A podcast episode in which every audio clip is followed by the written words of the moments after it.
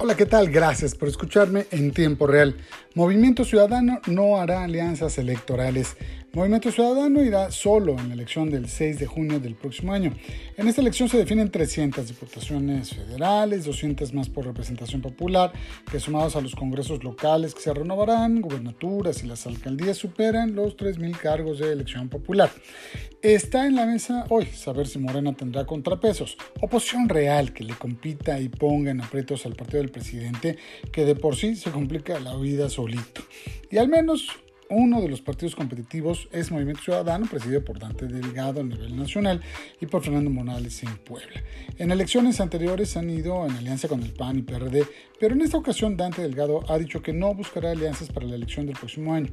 Dante Delgado declaró el mes pasado, en lo personal soy partidario que en las elecciones intermedias todas las fuerzas políticas nos pongamos a prueba. Esto fue parte de lo que dijo.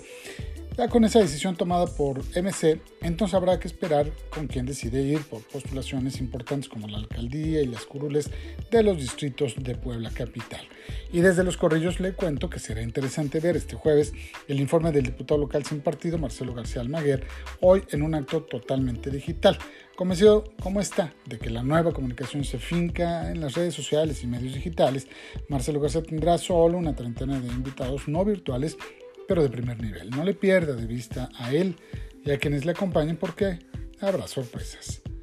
Muchas gracias. Nos escuchamos mañana en tiempo real.